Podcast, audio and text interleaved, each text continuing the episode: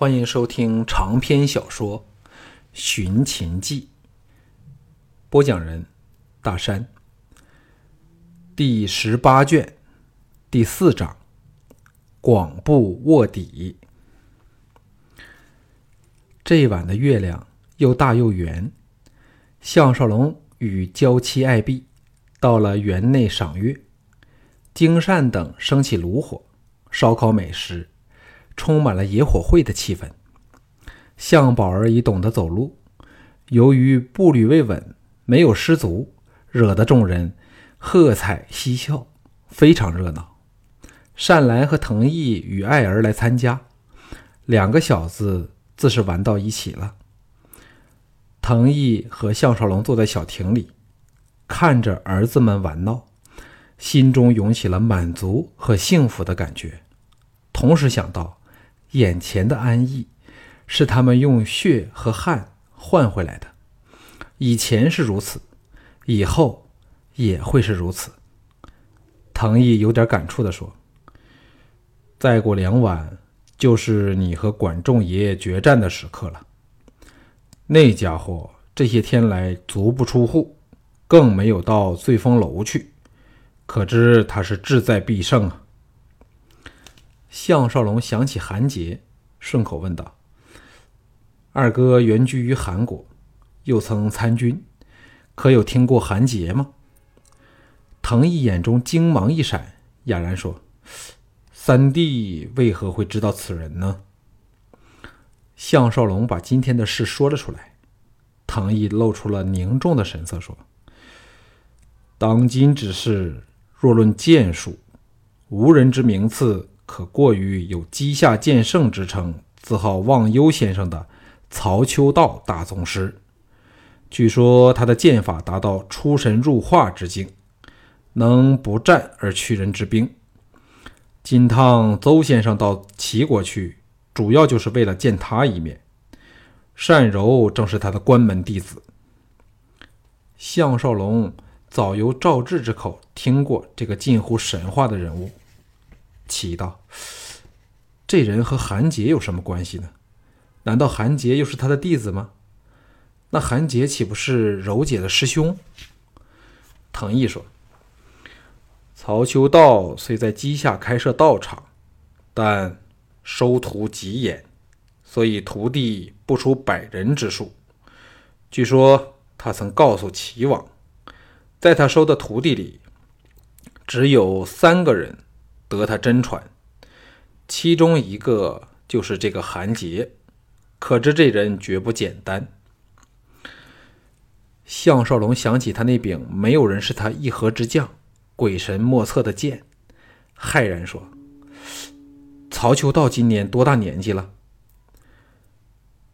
藤毅说：“据说他最善养生炼气之道，所以看来远比真实年纪要轻。”他成名时，我才刚懂事，这么推断，他至少该有六十岁了。项少龙想起武侠小说里的天下第一高手，悠然神往地说：“真希望可以去向他请安问好，只是田丹不会欢迎我呀。”藤毅哑然失笑说：“看来你对曹秋道的兴趣比对韩杰大多了。不过。”曹秋道似乎对徒弟的品格不大介意。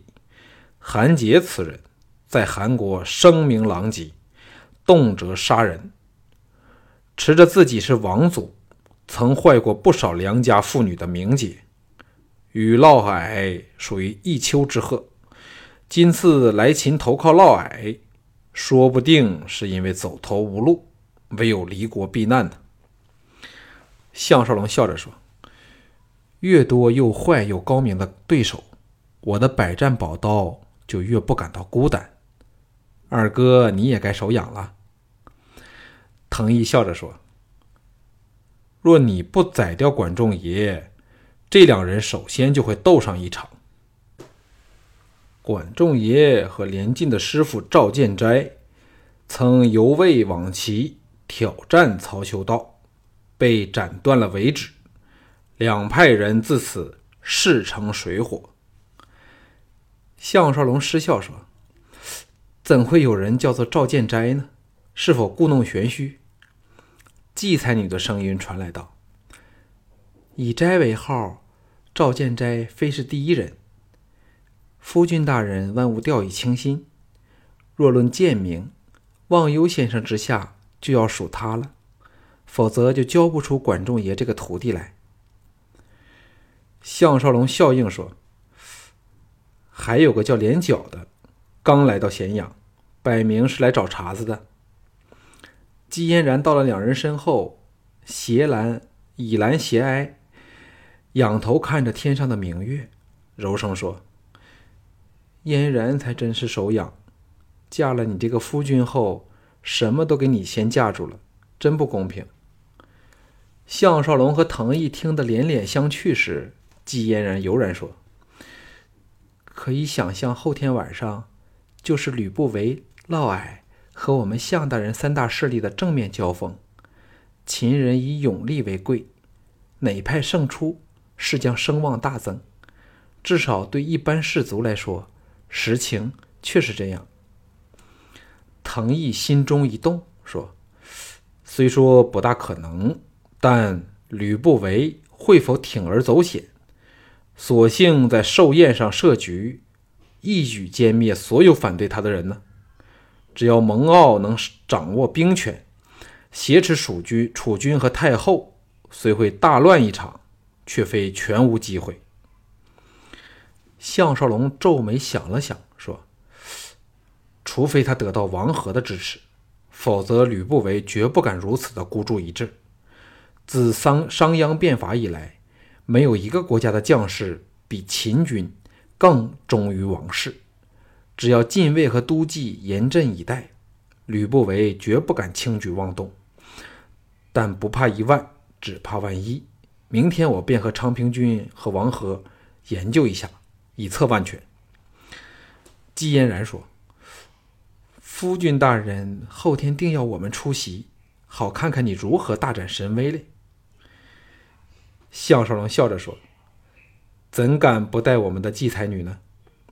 玄又叹道：“真想到齐国一趟，一方面可以探望柔姐，另一方面则可见识一下天下第一名剑究竟厉害到什么程度。”藤毅说：“想想就可以。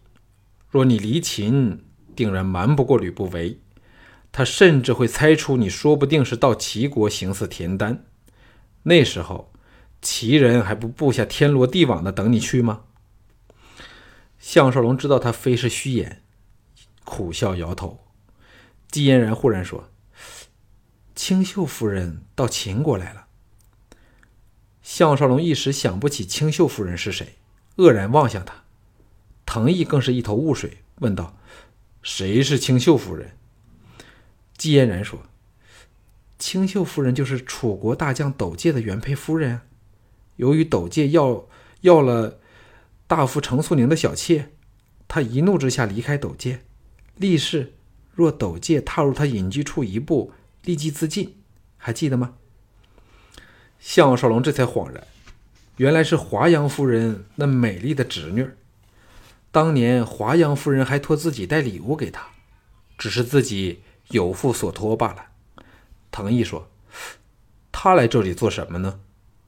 季嫣然道：“当然是李嫣嫣派他来的，希望能凭着他和华阳夫人的关系，缓和秦人因徐相被杀而踌躇的情绪，也想顺道把楚国的小公主迎回楚国。”唐毅说：“此一时，彼一时也。华阳夫人对秦庭还有什么影响力啊？”季嫣然含笑横了项少龙一眼，别有深意的说。怎会没有影响力呢？别忘了，我们的秦太傅就是华阳夫人一系的人，而他至少可以影响我们的项统领项大人。清秀夫人现在就寄居在青姐家中，刚才青姐便使人来请她的项太傅，明天到他家去见清秀夫人来。夫君，你怎也不可推辞哦。项少龙苦笑说。你亲姐没告诉他，我早尽了力，楚军绝不会因此事对楚用兵的。”藤毅笑着说：“一个尽说什么你的秦太傅，一个却开口闭口都是你的亲姐，这究竟是怎么一回事啊？”项少龙和季嫣然对望一眼，笑了起来。季嫣然离去前，微臣说。不理你们了，够胆便违背青姐的吩咐吧。次日，项少龙参加了早朝，朱姬仍有出息，也看不出什么异样之处，可见应该只是刚有了身孕，加上袍服的掩饰，这几个月都不怕会被人看破的。百官集中讲郑国渠和牵扯到的种种问题，特别是。财力和人力上的调动，更有数千民户受到影响，需要安排迁徙。项少龙对此一窍不通，听得头昏脑胀，更不要说插口了。好不容易挨过后，退庭时，王和和王陵把项少龙拉到一边说话。前者欣然说：“幸不辱命，明天丧期过后，少龙可带小俊亲到陆府。”拜会陆大夫，详谈聘礼及有关细节。王玲说：“真是巧合的，让人心寒。陆公丧期刚在吕不韦寿辰的同一日满了。”项少龙也觉得毛骨悚然。王和说：“昌平君告诉我，昨天你们见到众副府和内史府的人当街恶斗。”是吗？项少龙点头说：“两边的人都视我们如无，真恨不得下手宰了他们。”王陵说：“这个都尉统领之职，怎也要抢回到我们手上，不过却不容易。”王和皱眉道：“此事迟些再说。少龙那封信送出去了吗？”项少龙说。昨天已派人送往楚国了。王陵道：“嫪毐现在正在招兵买马，又派人往东方各地招募剑手。因有太后为他撑腰，我们都不敢说话。这个假太监很多言行举动，比吕不韦更要令人生厌。最近更因要扩建内史府，硬把林宅的土地收归己有，叫人气愤。”项少龙叹道：“现在楚军由于事事均需太后支持，所以怎也要多忍一会儿。”此时瞥见李斯在远处向他打出小盘召见他的手势，在多谢了两人后，顺带说了藤毅昨天怕吕不韦会趁机发难的疑疑虑后，匆匆见小盘去了。书斋内除了小盘外，尚有昌平君。项少龙和李斯施礼坐在下手后，小盘欣然说：“寡人先让三位卿家见一个人。”项少龙等三人大感愕然。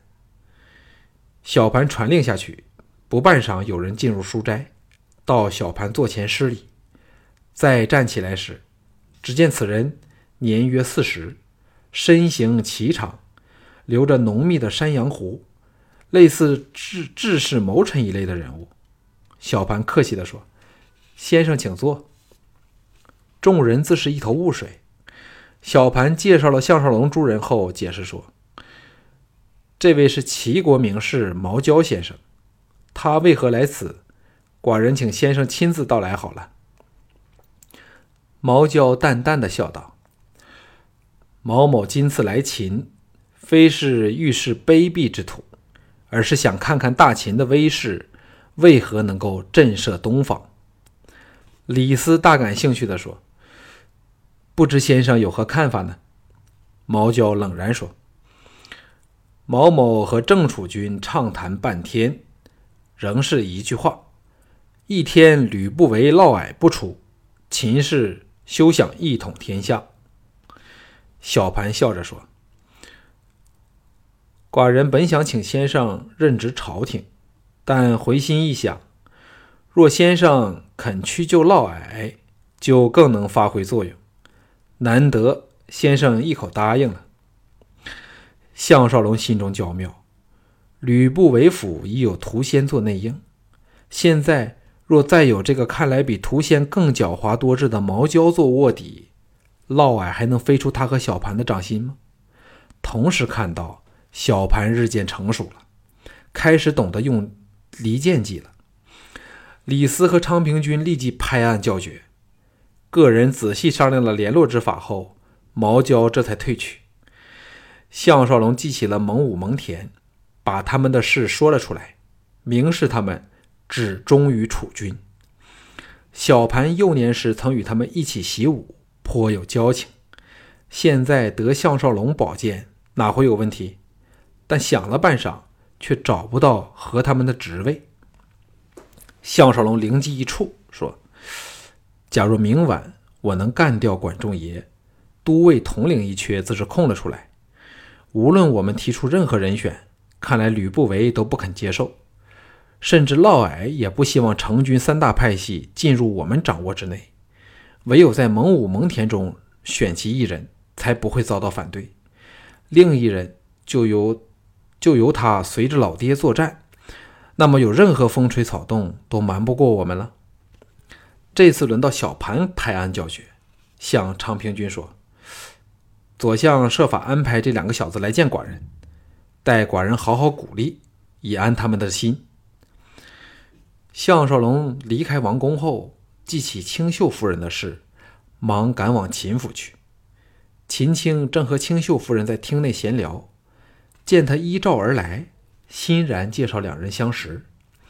清秀夫人身穿项少龙最欣赏的楚式袍服，宽袍大袖，花纹华美；最引人是缀满宝石的束腰宽带，闪闪生辉，说不出的惹人遐想。不知是否项少龙来的突然，清秀夫人没有带上敷脸的轻纱。终被项少龙看到她娇美的玉容，可能因婚姻的不如意，她的容色有点不健康的素淡，但却一点没有损害她秀丽的气质，反使她的风姿有点与别人不同。她的眼凝甜清澈，使人感到她是庄重自持、谨守礼法的女子。三人分宾主坐好后，清秀夫人以那悦耳的柔细声音说了几句礼貌的开场白。感激地说：“秦太傅把现实的情况告诉了妾身，幸好有项大人为我们在楚军面前说相，使秦楚能不因此妄心干戈。妾身仅代表敝国，感谢项大人的浓情厚意。”项少龙心中嘀咕：“即使如此，为何还要来见我呢？”表面当然是谦让了一番。清秀夫人淡淡的说：“事实上，我们早见过面了，是吗？”项少龙暗想，此事极端秘密，该不会是李渊、李嫣嫣，又或是李渊透露给他知道的。哑然说：“夫人何有此言呢？”清秀夫人仍是那种淡然自若的神态，说：“金汤请得项大人大驾来见妾身。”故事妾身要亲自向大人道谢，还有就是顺带把太后和秀儿夫人主妾身带来的两份礼物交给大人。因曾听向秦太傅所言，向大人刚由寿春回来不久，现在见到大人，妾身自可把大人认出来了。项少龙颇感尴尬，偷偷望向秦青，幸好他只是白了他一眼。并没有真的怪他到处留情，放下心事，说：“既给夫人认了出来，向某人怎会否认？嘿，夫人的慧眼真厉害，当时似乎连正眼都没有看过我，竟就认出了我项少龙。”清秀夫人露出了一丝动人但冷漠的笑意，伸手招进来女士，捧出两个锦盒，说：“妾身启程动身，动身动身前。”太后把妾身招进宫去，千叮万嘱，不可让人知道此事。希望向大人能了解。由于李嫣嫣和郭秀儿的身份问题，他们只能把感情藏在内心深处，实在是令人惆怅。忙岔开话题说：“李相国近况如何？”清秀夫人似是不愿谈及李渊，轻描淡写的说：“尚算托福。李相请向大人若有空闲，可到寿春探探，必竭诚以待。”项少龙对着这似乎对世事都漠不关心、口气冷淡的美女，再也找不到任何可说的话，打响退堂鼓，说：“夫人准备何时回楚？”清秀夫人说：“今晚见过姬太后后，明天立即动程回楚。妾身不大习惯这里的天气，且妾身知道向大人贵人事忙。”不敢再留向大人了。项少龙暗想：美人儿，你真懂得什么叫做合作愉快。偷偷的向秦青打了个眼色后，失礼而去。